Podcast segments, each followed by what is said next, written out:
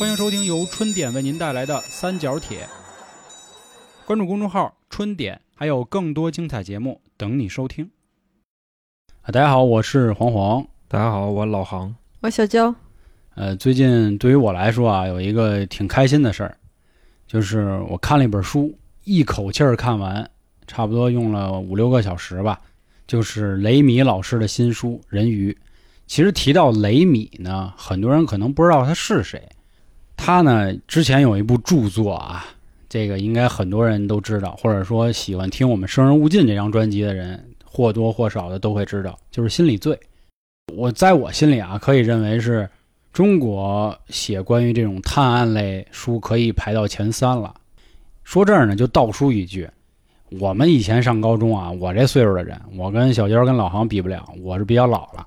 我们那会儿呢，一开始看的是郭敬明啊啊，《梦里花落知多少》啊对对对幻城啊，包括还有饶雪漫的《左耳》啊，还有其他什么《那小子真帅》这些书。当时觉得呢，老看着情啊爱呀、也没啥意思了。后来说看会儿别的，一开始呢，有一位朋友推荐了给我一本书《十宗罪》，后来已经不满足了，说：“哎，兄弟，你再瞅瞅这个心理罪。”哎，我说行，我看看。哎呦，我一看高了。后来心理罪呢也出过好多的呃系列啊，比如什么暗河呀、城市之光等等，也都拍过电影儿。那会儿呢，心理罪大概是一什么风格呢？前面几年更多的是推理啊、断案啊这种，再往后的延续就比较硬汉风格了。为什么这书可以这么火热呢？因为雷米老师本身也是从事相关职业的，你那犯罪心理学专家，你知对道吧？所以说人家在这方面也是绝对权威了。这本书啊是目前五年以来他的一本新书，反正当时我们很激动啊，说哟日盼夜盼，终于盼来了，所以一口气儿就给他读完了。但是从这次读书呢，我发现点不一样的事儿了。我发现雷米老师可能想转型，为什么呢？因为这次的书呢，我看到了很多不一样的事儿了。因为之前他的书更多都是男性犯罪，这次是从女性的一个角度开始走，而且呢，全书啊，在我看更多都是在描写一些女性啊、成长啊、心理这些，反倒把犯罪这个东西放的轻了一些。其实大家看那个书的名儿就可以发现了，《人鱼》，谁第一反应可能说是不是一个爱情小说，或者是什么环保题材，甚至是科幻题材？因为人鱼这个动物到底存不存在，至今都有很多说法。而且你要是光剧透一点儿的话，其实肯定有很多听众会误会，嗯因为这个故事的很多的时间都在描写下水道，啊，对对对？吧？你然后外加上它叫人鱼，哎，是是我这么一分析啊，我一反应，我以为是这个。下下水道的美啊人鱼对啊是吧？我说啊怎么这雷米老师还能写这东西啊？那但是啊，呃，今天呢不剧透，或者说啊，一部这种刑侦小说或者侦探小说啊，大家最后也都会知道结尾是什么，一定是除恶扬善了。先跟大家说说简介吧，因为每一本书都会有自己的简介，这个去相应的网站大家都可以看到。它其实这个故事，如果从我的解读来看啊，有两条主线，一条主线就是这个城市里出现了几宗杀人案。嗯，然后警察去推理啊，去抓人。还有一条呢，是围绕着几个家庭的故事来说的。然后我在读完整个书之后呢，我感触挺深的，就是想今天跟大家聊聊关于家庭。故事的大背景在一九九四年。其实我的好多听众啊，九五后、零零后比较多，虽然也有八零九零，但是还是想跟你们说一下，现在咱们看的政策是啥？都开放三胎了。啊，但以前可不是啊，以前计划生育好，人人就一个，所以这几个家庭里呢，有一个就是超生的家庭，姐姐和弟弟，你听这个关系啊，嗯先是生了一个女孩，对，然后这家人就想要一男孩，所以超生。嗯，但是呢，超生运气还不错。一般有很多，你知道是怎么干吗？生好几个都是吧？全是女孩儿，然后他们为了躲避那个政策的处罚，你比方说很多的村儿里一人超生，全村结扎、嗯，那种，他们直接生出来把这孩子弄死，对对对，给就给啊你撇了。这太残忍了！我只知道身边的他就是好几个，最后就送人了，嗯，就都有吧。太多了。就总之那会儿啊，也包括没有什么摄像头，也没有什么互联网、联网这些东西，而且很多时候农村接生的话，他人家不是去妇产医院去报备，嗯就是找一婆子，然后外加是上弄过来几个修车的，弄几个这洗脸盆就干了啊。弄点热水卷点布，对，然后这是第一个家庭啊，大家可以记一下。放心，这里没有剧透啊，嗯因为在简介里也有。第二个家庭呢，就是相当于是一个离异家庭。第三个家庭就是富二代家庭。嗯当然，后面其实还有一点点那，比如老年人的也有，但是我觉得这个不在我们今天讨论的范围之内，因为想聊好一本书，一期节目肯定是不够的。大家有听过我们讲《开卷无益》那个专辑，我们讲《水浒》讲了一年了，将近啊。然后这次呢，我也觉得很有意思，相当于是我们三张专辑全合起来了。因为听《生人勿近》的人知道，里面是讲猎奇、讲案件的，嗯，开卷无益呢是做书评，三角铁是杂谈。蛋逼，哎，结果这三期节目完美结合了，对吧？我们今天相当于是讲一本案件的书评的杂谈节目，所以也希望大家可以听一听，也听听我们推荐这本书，或者聊一聊书里的一些我们看到的点吧。那其实说到家庭吧，我觉得这也是一个挺永恒的话题。在这块儿呢，我觉得我们可以先介绍一下我们自己啊。我觉得我们三个人的家庭也都各有各的特点，也都很有意思。我这个呢不能算超生，但是我有一个什么事儿呢？你是你弟弟，啊，我、啊我不是我，我是我弟弟。啊，你是你弟弟对，当年妈妈是因为妊娠高血压，嗯、我哥哥死在妈妈肚子里了。然后也是，其实他们有一点什么，就是我爸妈不属于自由恋爱，就是别人介绍的，甚发的至啊，甚至说难听一点啊，就是他们的爱情是应该结完婚以后才有的，而不是一开始有的。嗯。所以他们很多的目标就是为了要一个孩子。嗯，因为我从小呢总听到他们吵架，他们吵架原因都是因为自己家里的亲戚啊，我需要帮。啊，结果我不乐意，因为之前他们都不了解对方嘛，那怎么可能会乐意再帮助他的亲戚呢？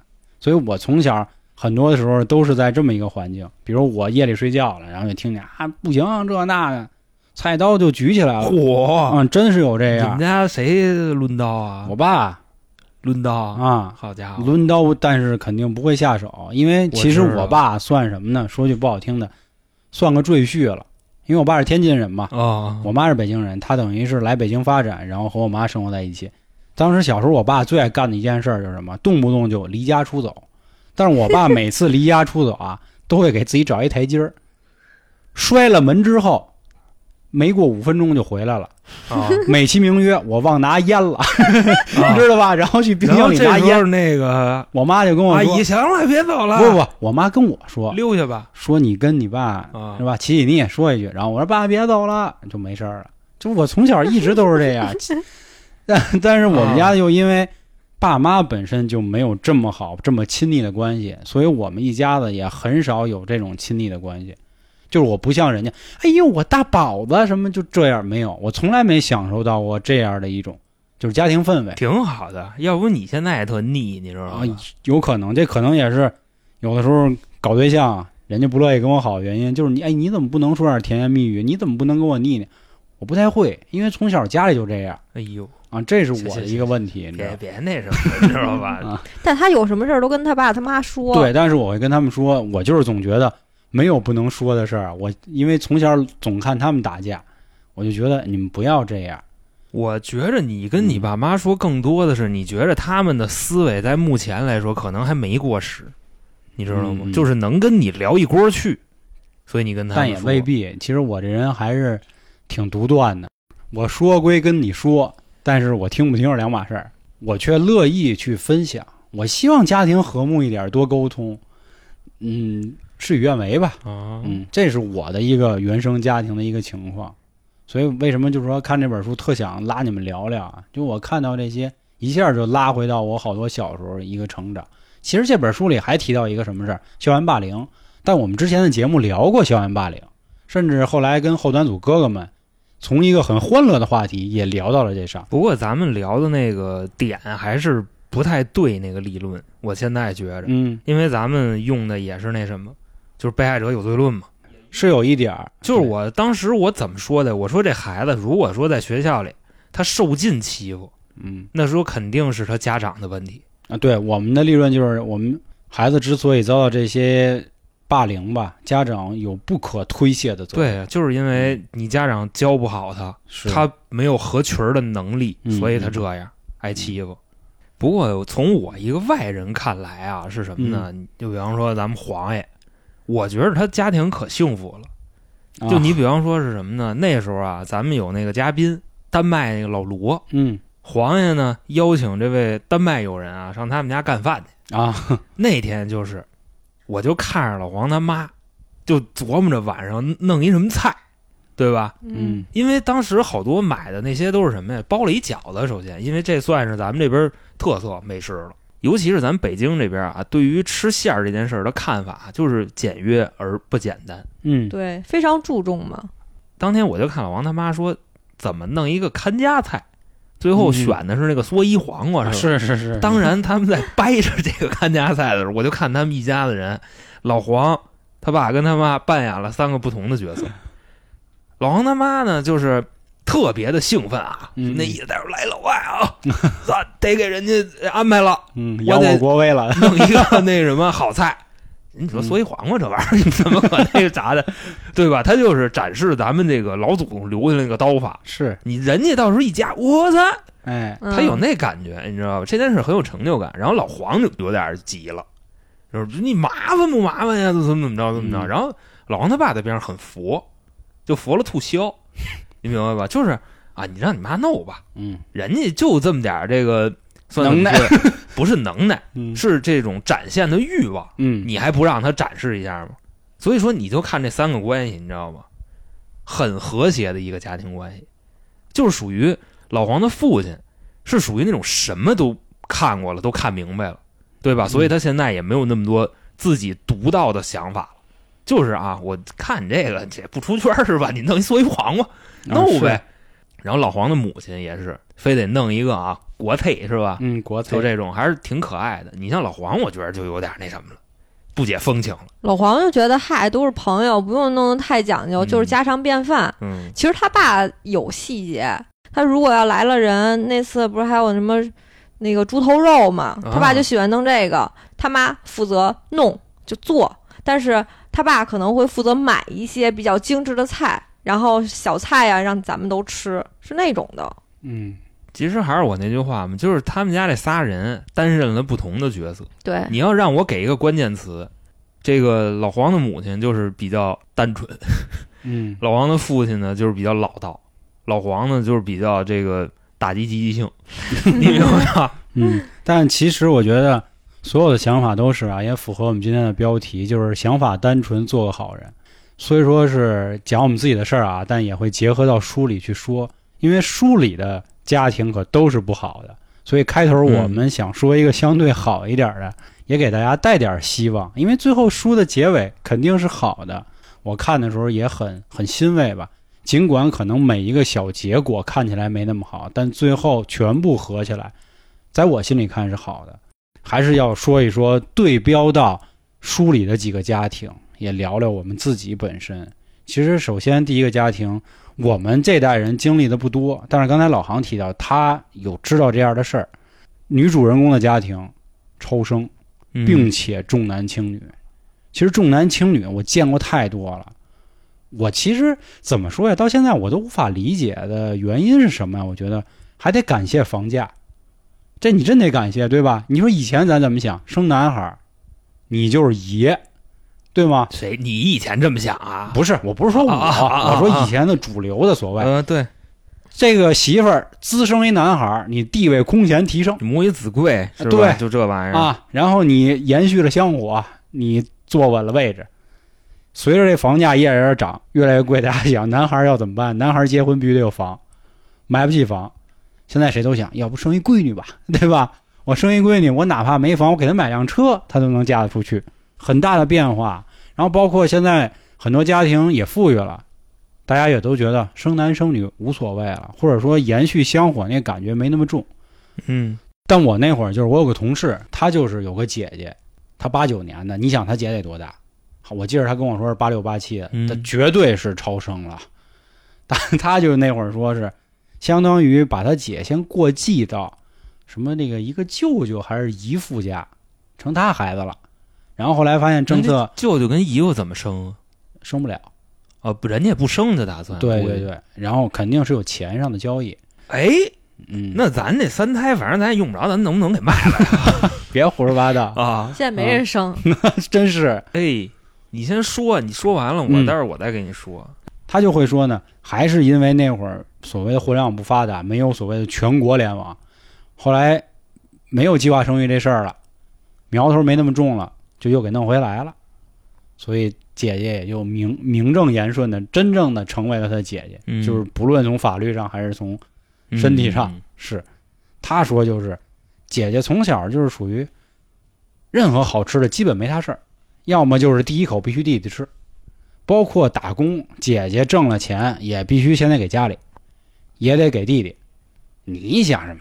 谢找对象行，必须给我找好的，必须有钱。为什么？你得养我们，就是这样一个思想，对，就是扶扶一家子，就是啊对其实扶地魔，很像那个嗯，樊胜美，对樊胜美不就是那么一角色吗？啊，我他妈都这样了，我还得管我弟弟，结婚什么都得管，所以这就很畸形，很变态，而且还特别巧，就是你看吧，基本上这些姐姐都特别懂事儿，也跟书里的苏林一样，她连双球鞋都没有。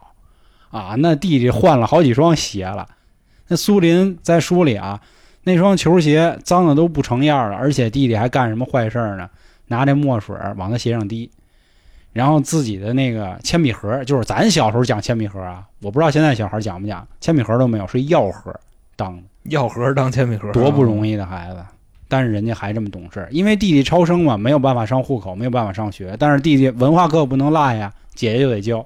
夫妻俩都不能互相教学车，你更别说姐弟俩还是小孩儿，你在交作业或者教文化知识，但凡一句不会，弟弟一哭一闹，姐姐跟妈一喊，是吧？，对，这就是这让我很难过的一件事儿。当然我没经历过，我不知道他的苦楚到底能有多大，但我知道，因为我一直秉承了一个育儿理念啊，虽然我还没孩子，我就觉得咱们一直老说女孩富养，男孩穷养，对吧？说女孩不能因为一块蛋糕就让人骗走，你男孩你不能从小你就牛逼山少的，那不行，那你以后你让人打死啊，是 就这意思。结果很多之前那样的家庭反倒不是，男孩成宝了，女孩倒成一根草。就还是你说的这个事儿啊，嗯我现在真是不知道，就过去咱们的这些长辈，他是怎么想的？我觉着可能是这样，就你想过去啊，城市人口没那么多，嗯对？吧？因为大家都是这个得干活嘛，对这些人男的是劳动力嘛，是。就老黄说的这个，男的你得去干活，你拉车去，你去那什么去，你去滂地去，嗯是这样。而且过去在别的地方啊，咱就不说城里啊，在别的地方的女性，她瘦反倒是没人要他，你明白吗？对对对对对，你像现在啊，你就比方说就娇姐这个条儿，你知道吗？嗯你给扔农村，没人娶这样的，啊嫌次。就是或者说的难听点儿，就啊是不好生，对吧？就是一个是不好生，一个是他妈不能干活，啊你知道吗？人都骑那倒骑驴，乱七八糟蹬一三轮拉柴火去，扒苞米去，跟那儿拿那改锥铲那玉米豆啊，你知道吗？然后割麦子擦擦的跟那儿搓，嗯，你行吗？就你这身板子是吧？一米一米六几，九十多斤，干完这个就成我这身板子了。人家能吃。嗯好家伙，就是他们吃那个花卷儿什么的，对你管那叫卷吧，一顿嗯干仨，跟我饭量差不多。他们有句话嘛，就是就多一副碗筷的事儿嘛，我特别膈应这句话。谁呀？就生一孩子多一副碗筷、啊对是吧？这也是老一辈人最爱说的一句话嘛，他们不能理解现代人的，哎，真的，你就发现啊，真的，咱还是啊，聊点那个高端一点，知道吧？啊咱们上升到这个国家战略，你就想现在为什么啊，就打击这个外教行业，就这 K 十二这个教育行业，嗯它不就是加剧了这个教育的不公平吗？嗯你比方说，老师在学校是吧？不教书，好老师在学校里，他一个月他最多他挣一万块钱，但是这个资本教育挖他一个月挣五万，对吧？嗯然后你这五万块钱从哪儿来啊？肯定是从学生家长那儿来啊，直接拉升了教育成本，而且学的还是那些东西，就是成本提升上来了。所以说现在大家都不愿意生孩子，这也就是应了刚才肖爷那句话，不是现在不愿意生孩子，还有就真的是现在学校不教你，其实我想说的是一什么呀？就是现在啊，咱光从教育上来说，比原来成本高了太多。现在父母压力也更大，是啊，要就不不光是我要付出钱，我要付出劳动，我还要付出我的知识储备，就是我觉得这个是需要权衡的，而且我还要工作，整个人能垮掉。瞎耽误公活是吧？就现在就这意思。我也咱咱咱咱也别说城市不城市了，就是由于嗯现在的人压力普遍都比较大，嗯、连动物都明白，在这种不适合繁衍的情况下，他们也不会说那什么的，人都拔出来滋外边。所以这就是他刚才说那话嘛，添一副碗筷的事儿，这不是扯呢吗？嗯，是不是？还有说什么呢？就是重男轻女的这个事儿，我觉着啊，这件事儿可能在近几年或者说近十几年越来越好。对，因为什么呢？你像过去的女性，差不多一到了三十多岁的时候，四十，或者说你刚生完孩子，你就没有什么工作机会了。咱可以这么去理解吧？嗯现在为什么说有很多人他愿意单着？你知道吗？首先，女人现在在这个时代不需要男人去养活了，原来不行，原来必须你得找一男的，然后他出去干活去，你给他洗衣做饭，这个是原来的法则。现在不需要这样了，嗯，所以说现在这么多人选择自己单着。嗯就天天拿出嗯没没有人追我怎么怎么着的，其实啊，来一个你知道吗？追的说我喜欢你滚，嗯 就这帮姐姐可能现在都是这样，你知道吗？就有自己独立的，对对，还是比较违心的这个，我觉得这完全 OK。你想原来他需要一女人给他洗衣服做饭是吧？现在洗衣服有那个洗衣机，洗完你给晾上呗，做饭那个这么多外卖，所以说这两种角色在互相之间没有说必要联系了，你明白吗？我觉得我这个逻辑有点混乱啊，你知道？咱还是说重男轻女的这个事儿，咱现在我觉着应该是没的了。你这种事儿高发高发在哪儿？它集中在八十年代、九十年代、对，两千年初，因为那时候一家只让生一个，是不是？嗯你要说你这一胎下来是一女孩，那很多那种思想啊，我觉得比较落后，他肯定就完了，怎么就是个女孩？他们肯定会这么想的。可是现在就是你说这种城市比较多，但是基本上农村还会是重男轻女，因为现在就是我觉得我这个年龄基本上已经没有这种现象了嘛，但是同事还是会有类似的。那是这没办法，你想啊，还用咱们那话，就是改革开放牛不牛？牛，而且非常快，牛，所以很多人呢，他思想还没转变过来。还有我想说的就是什么呢？重男轻女还会带来的，其实就是书里的校园霸凌这块，儿也就和我们之前说一个点很像。为什么这些女孩反倒是容易被霸凌？就是因为你看啊，咱们都是姑娘，或者说咱们都是同学，我们最次有一铅笔盒，啊，你不去，你要盒，你搁男孩儿都未必。比如说像我跟航哥这种葛的，我觉得以前我嘛葛书包都不背，反正我那会儿就玩过这，我拿一塑料袋儿上去。谁笑我抢他的？我就抢一个，就我就咱甭说抢不抢啊，啊或者我那会儿我觉得这是我的个性，不会有人笑话。我觉得看见没有，哥们儿就这么屌，我就拿一塑料袋儿。那是你们男生，对你听你听我说，对，对，没错。但是男孩儿也会有霸凌嘛，咱就说，嗯但是到女孩儿就不一样了，就应该打扮的漂漂亮亮，穿的干干净净，然后戴着发卡，是吧？很漂亮。结果您不去，您鞋是脏的，你铅笔盒是药盒，你书包上的是吧都用破了。我相信这女孩儿很爱干净，她只不过是用破了，那你肯定就会被别人排挤。你排挤的根源是什么？我需要换新的，你又没法跟家里说，你回家跟家里要说不行，还得给你弟呢，轮不着你而且你这个他又没撕开，啊。但是啊对吧？就几个眼儿，人书里说的特清楚，啊这个鞋啊，只要还没断掌，什么叫断掌？估计好多人都不知道，就是鞋啊，它底下是一板儿嘛，因为你老这么走路走路，你可能中间就裂开了，这叫断掌就那鞋就成鳄鱼了。啊。对对，啊都，给它撕了，不是那叫开，你说那叫开口，开顶子，开顶子也能拿那个缝纫机给它缝上。对，一个叫开口儿，就是鞋已经裂开了；一个叫断掌，就是底下的那个板裂了，那个叫断掌儿。那个鞋已经无法修复了，你粘也粘不回来了。说除非这样，家里人才给我换。这种女孩受到的这种怎么说呀？家庭环境导致她会引发一系列的问题，而且书里有一个让你很尴尬的什么呀？被几个人校园霸凌之后，打到了下水道里，结果这个姑娘一直在下水道里生活嘛，其实很反讽，也很像说的下水道里的美人鱼。其实她就是这样，她心灵很好，她很单纯，她一直想的都是我为了家里什么，然后他又在有一个雨夜知道了自己的真实情况，因为这也是书里简介可以说的啊。他们他的爸爸做了个交易，谁校园霸凌他，就是我们要提到的富二代家庭。人家富二代家庭说了，你不一直想给你小儿子上户口吗？没问题，你闺女消失这件事儿，你别问了，我给你儿子上户口。结果那小女孩听到这事儿了，所以她一直在下水道里待着，她也没有想过去害谁，从来没有，所以她一直始终还是这么单纯，还是想当个好人嘛。所以我觉得这块儿就我们又要提到一个新的家庭了，富二代家庭。我还是那话啊，我小时候很少有这种家庭，或者说有这种家庭也不会被大家认为他就牛，没有，因为咱们上学是吧？我跟你说，就咱们上学那会儿啊，嗯说句实话，不是说多吹多装，嗯，学校里还真有几个有钱的孩子，咱俩虽然不是一届嘛，咱同一个学校，北京市回民中学，我们没什么不好意思说的。是是是，这学校虽然是市重点，但是真是有不少二代。嗯，我们那届就有一个，我们管他叫歌王，就他特喜欢唱歌，他爸就是开奔驰接送，每天上下学。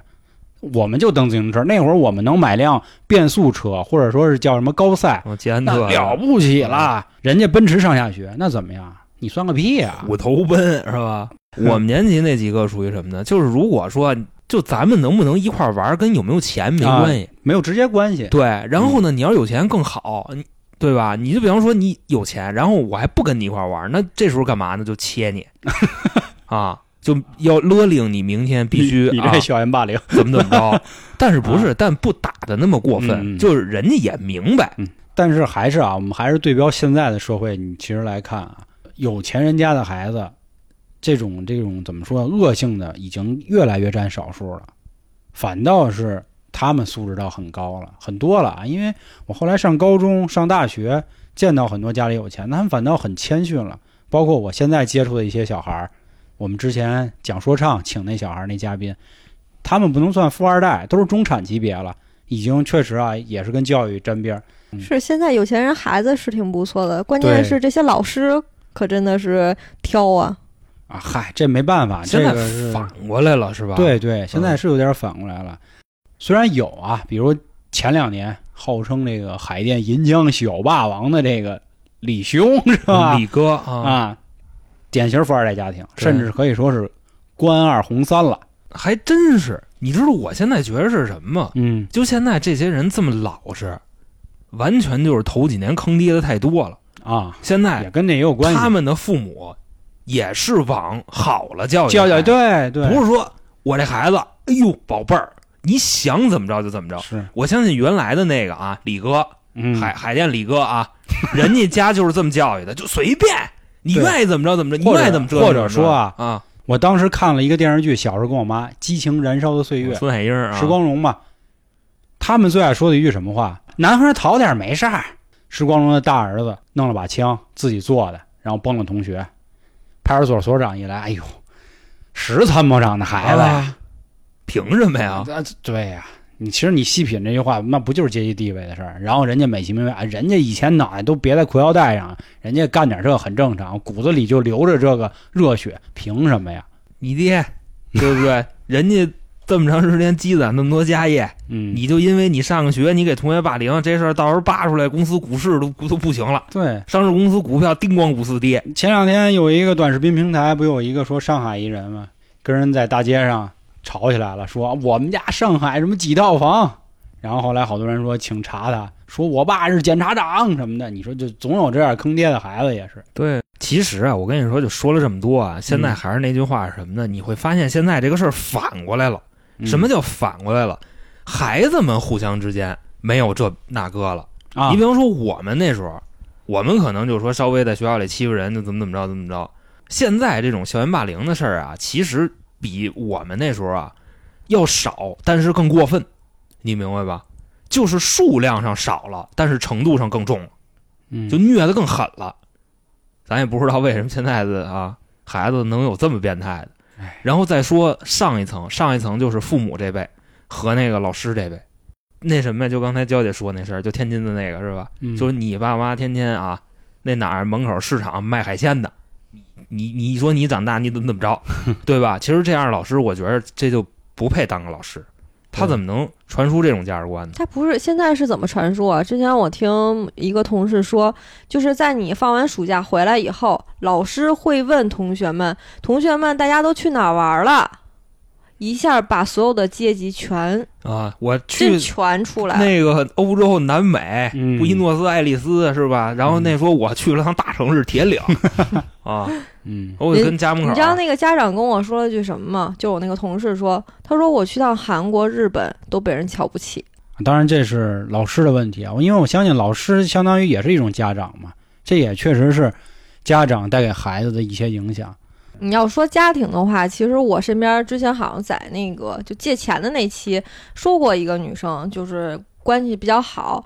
她呢，其实我比较心疼她，她就是有抑郁症，嗯，父母离异，然后呢各自有各自的，然后呢她爸还特别爱掌控她。不想让她去接触新的男生，她其实那会儿有一年就是想跟一个男的结婚，她爸死活不乐意，就是说你不可以，你在家我养你，你到四十岁我还养你，但是你不能走。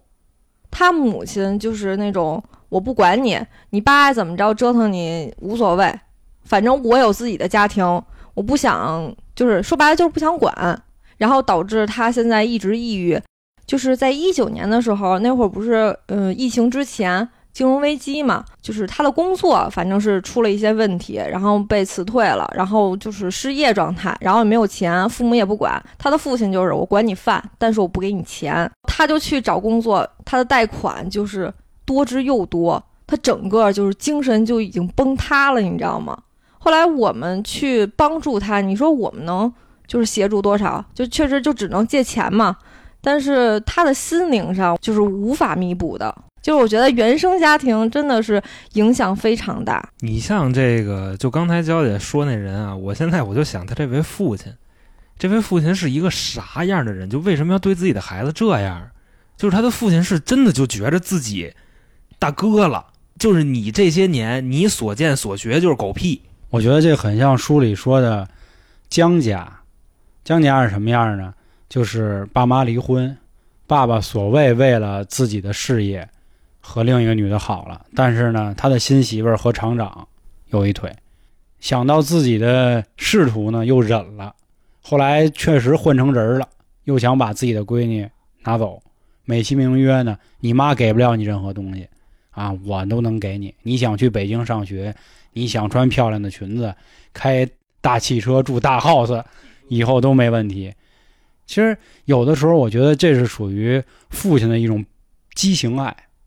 你说他爱他吗？爱，我想给你最好的。但你说他不爱吗？也不爱。你知道他想要什么？他想要的是你可能言语上的关心就够了，而不是你随便说你管我一顿饭，然后你给我甩点钱，仅此而已。其实呢，这块我有一个挺污的想法，是什么呢？就你不觉得刚才娇姐说的啊，那个父女关系跟现在搞对象的好多人特别像吗？就比方说啊，这男孩跟女孩本身开始挺好的，后来呢，就由于这男孩占有欲特别强，就不让这女的去干任何事儿。比方说你不许上班，嗯，比方说你不许有自己的社交圈子，你就得给我跟着我待着。然后这么着过了大概有这么一阵子吧，这女的完全废了，然后这男的还是该干嘛干嘛。是，就是那样。其实我觉得这是那个 PUA 的一种，这也算是来自于嗯家长对孩子的一种 PUA，、你知道吗？其实真的，咱们的生活中啊，那既然说到家庭，就是我觉着啊，真的有很多这样的家长。你比方说什么呢？我举个例子，大家就明白。现在听节目的，你们可以想一下，咱们自己的父母有没有这种情况？就比方说，你觉着一个事儿你做的没有问题，但是你的家长出来说你，他打击你的这个自信，或者说他怼你的热情，就是什么呢？我是对的，我都是为了你好，你明白吧？嗯就是即便你跟你的家长产生了很大很大的分歧，你家长就这一句啊，真言，我为你好，有没有这样的家长？太多了，都这样嘛。然后呢，比较软的孩子，他们就会选择什么呢？他们就会选择去听。但是这个啊，跟现在的时代其实是实话实说是脱轨的。你真的你刚不过你父母，你说什么他都能噎死你。这个就看这孩子自己是一个什么样的。不过长时间以往如此的话，这孩子长大了会有一个什么性？这孩子长大了，他的性格上会有什么缺陷呢？我觉着啊，这孩子会相对来说比较自卑，因为他长期活在父母的那个笼罩下，你知道吧？就比方说他干什么事儿，很少能够被认可，就是他只要是不按照父母的这个旨意去做事儿，那很难被认可。是的，在书里的江家也是这样，江妈妈一直希望自己的女儿听她的，要按照她的路走，但是疏忽了她一些心灵上的沟通关系。嗯我今天刷这个短视频的时候，还看到一个，我觉得是段子，但是很有意思。他说：“为什么现在的年轻人越来越不接受长辈批评？我在厨房做完饭，我正擦灶台呢，结果你妈啊走进来了，就说你去把那碗洗了。然后我这个时候心里就崩溃了，因为呢，我就是要洗碗啊，因为我先要把灶台擦了以后，我再去刷碗。结果你这么一说呢，就变成了好像我很不乐意刷碗，是你让我去刷碗，所以我不接受啊。这个就是这个点很有意思，来自灵魂的对抗，是吧？对，是是是的，就是现在的很多家长啊，还是没有办法摆脱这种对孩子的这种控制，永远都是你就跟我走就对了，你跟我走呢，这个前途是光明的，是吧？哎，理想是丰满的。你要是说到这儿啊，我现在就有一个问题是什么呢？你就比方说刚才娇姐说那案例，我觉着都已经到这个岁数了，他的父母还在掌控他，那咱们就可以反过来想一想，为什么现在的很多孩子不愿意听父母的话？后边我说的话会极其难听啊。嗯，首先，咱们目前的社会当代主流价值是什么呢？怎么去评判一个人是否优秀？我想很多人唯一参照的指标可能是钱，对吧？嗯你的父母有没有赚钱的能力？其实我跟你说，这个问题不大，只除了那些暴发户，就是这钱真的不是靠自己本事挣来的。你比方说拆个迁呀，或者说家里祖产这种，这种人咱不说他到底有没有能力啊，就是能凭自己本事把钱挣到手的人，一定是有能力的。他在某个领域一定是有建树的，对吧？你要说这种人，他为人父母管孩子，我可能觉着还会相对来说还好一点，但是我只是相对来说啊。我要说的是什么呢？你比方说现在你很多的这种父母，他自己就很普通，对吧？甚至于混的还在同阶层里边混的还挺次的，然后他还有这种非常强的控制欲，就是你要听我的，因为你爹妈不可能是错的，你爹妈是对的，都是为你好。然后你再看你爹妈，好家伙，一个月就就拿那点儿，那拿那拿那三四千退休金啊，天天出门就是象棋、玩牌、偷大王，天天就整这个。这种爹妈基本上都会说：“你看我就是这么过来的，所以我现在这样，你不能这样。嗯，这这就是爹妈的双标嘛，所以你要好好学习啊，对不对？但是为人处事、交朋友、人情世故，他还是会教你的。”啊，对，那你说对吗？其实我不是劝大家啊，一定要跟自己的父母对立。我想劝大家是什么呢？有自己的主观判断能力，明白吧？父母如果说的不对，你看你怎么去化解，你也不要去打击他，你知道吗？你也不要就是说破坏他内心世界六七十年的秩序，是吧？因为有的父母已经岁数很大了，六七十差不多吧。说我妈的这不，啊，咱就这意思啊。你就即便你发现是错的，你也不要去破坏他内心的这个秩序。你就说啊，行，你就对吧？他又不可能天天他安双眼睛在你身上，就是说了不改，改了不你别就太明刚就行了。这个没办法，这个我觉得啊，呃，这是我们一直以来的一个问题。就这不像国外啊，说可能你十八岁成人你可以滚蛋了，但是咱们这没办法，也是国情什么都有原因啊。大哥，你就十八岁滚蛋住哪儿去啊？是吧？这这这么贵？对，咱这是咱的问题啊。但是我其实今天一直想秉承着一个什么核心啊，就是我始终被书里的这个女主人公所感动的点，就是想法单纯，做个好人。我觉得任何的原生家庭啊，甚至是再生家庭啊，就是二组、三组、四组，甭管几组吧，我觉得大家一定要想办法让自己心再善一点，或者别想的那么恶，因为本身可能已经就很肮脏了。然后，如果我们还把自己也弄浑浊的话，就会越来越难。所以，我也觉得他为什么用的是“人鱼”这个名字，因为下水道大家第一反应就是脏嘛，脏乱差臭。但是人鱼，你刚听见这词儿的时候，你感觉它还是挺美好的一个对，东西，是对吧是美好的。所以这个就是我相信作者有很多的寓意在里头啊。我能读出来的就是这样，就是出淤泥而不染。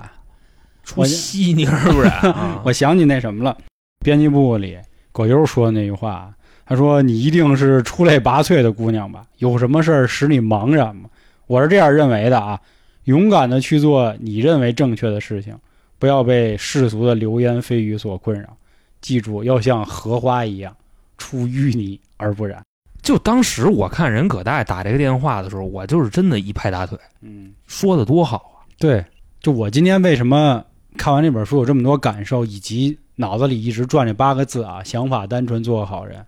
就我们春天里老杭这角色啊，大家都觉得丫是一个特葛的人，然后嘴也损，人也逗，然后之前又听过他这闯荡江湖的故事，但实际上啊，我可能要刺痛老航了，其实老航的原生家庭并不美满。之前节目里或多或少介绍过，但为什么我们还能玩到今天？就是在我心里，老航始终是一个好人，好孩子。嗯，就这么简单。嗯就是我跟你说，我那个好人卡，你知道吧？啊，你谁他妈说这里一了？麻袋，知道吧？谁说这个事儿我说的是思想啊，这些并没有因为没有一个很好的原生家庭而导致他扭曲变态。就其实吧，我跟大家细化一下啊，就我到底是一个什么人，这块儿可能就要上一上卖惨了啊。嗯我基本上啊，我父母离婚呢，大概是我一岁左右的时候，父母离婚，然后呢，我被判到我妈那边，我妈那边呢不要，你知道吧？哦，给退回来了，就这么着。我跟你说，就因为这个，我户口本还转过一道。人当时那房管局问我这房怎么回事，我说哎不跟我没关系，你知道吗？我解释了半天。啊，然后呢，我是五岁的时候就再也没见过我母亲，就移民澳大利亚了，就等于说这个人这辈子跟我没有任何关系了，嗯你明白吧？我的父亲当然啊就还在我身边，但是呢，也我自己认为我父亲确实是从他不行了以后，就对我也就彻底没有爱了，等于说这个人我感觉他是受什么打击了。哦就跟这个有关系。所以我想说什么呢？我直言不讳我的问题啊，我非常能够正视我的问题，就是原生家庭像我这种比较缺爱的人，心里头会有一定的问题。首先是什么问题呢？最严重、最严重的一个就是自卑。你我就看焦姐那个眼神啊，她一直觉得我普信，啊，其实我还是很自卑的。眼神直接秒射你。嗯我明白明白。然后这个自卑会酿成一种什么心态呢？就是说我可能我会想去经常给别人展示点什么东西，或者说我人戏多，你明白这个意思吧？嗯，再或者说什么呢？就是不管是从交朋友这上，还是谈男女朋友这上，我可能我会要求我的另一半条条框框的东西特别多，你明白吗？就嗯这个很烦人，肯定会是这样的。你比方说，就今天啊，我给你打一电话，你为什么接晚了？就这种，其实这个我把它描述的很夸张啊，但是这种情况，或者说我这种性格的人，目前是真实存在的。其实解决这个问题呢，非常的好解决。其实再到后边啊，我自我救赎，你知道吗？因为我发现了这个问题，还是肖安那句话吧，就是什么呢？想法单纯，做个好人。因为就是说，你自卑也好，或者说你缺爱也好，但是你那完全是你童年的事儿。你长大了以后，虽然是你把这些东西带过来了，但是更多的事儿还是要靠自己啊，对吧？这嗯给大家打鸡汤了啊，还是得自己搂起来，因为真正你威风起来了，你会发现这个世界还是很美好的，差不多就这么个意思。然后我就实现了这个自我救赎。当你真的威风起来了，你发现这个世界美好了，那你对周围人的要求也就没有了，就你对任何人不会再有什么期待了。你明白这个意思？所以说，我觉着啊，我们电台现在还没挣钱呢啊！这老行一句一句威风说的，我这是打鸡皮疙瘩。就是比我当我挣多少钱了别呢？别别，就比那时候威风。啊，不是我明白。航哥的人气大家都是知道的嘛。我就开个玩笑啊，我因为我觉得有有一点点沉重了这一期，我估计没准做完了，很多朋友会说、啊、这期怎么不春点了？不是啊，就是，哎呀，我觉得可能到日子了该矫情一回了啊。然后还有就是，我们有时候在群里和大家聊啊，以及什么，也不是说我们就傻白甜这种啊，我们也有愁心事儿，只不过我们觉得没必要多跟大家也在传递这些负能量。可能还有一点就是，也活了三十来岁了，就是有些事儿吧，也看了不少。你要说咱当人生导师，肯定谈不上了，就是觉得这个时代可能会有很多让大家不喜欢的事儿，但是不要让它去影响你的心绪，影响你的进程。不喜欢不看就好了，不听就罢了，对吧？何必要让他扰乱自己呢？你你竟然还想当导师？我没说我要当啊你还，有这梦想啊？我只是亚文化导师啊。啊，亚文化。对的，亚文化这一块我还是乐意当的啊，这个今天就别说那事啊。儿。我知道，啊我知道。我希望每一个人啊都这样，想法单纯，做个好人。那最后呢，还是推荐一下雷米老师这部新书《人鱼》，五年以来的一个大作，并且是他的一个转型之作，我觉得很有意思。人家毕竟这个中国犯罪心理学头钩，我们其实以后在做生人勿近的时候，我们也希望多分析一些这个这方面的事儿，所以最近也看了不少这类的书。我相信听生人勿近的人，大概也能听出我们现在的风格。老航做还原嘛，我去做背后解析，矫情的差不多了。今天可以先到这儿了。啊，矫情完了就跑啊就跑行，那好，那今天的节目就到这里，感谢各位的收听，感谢每一位好人的收听，咱们都是好人啊，嗯都是好孩子啊，拜拜。拜拜。拜拜。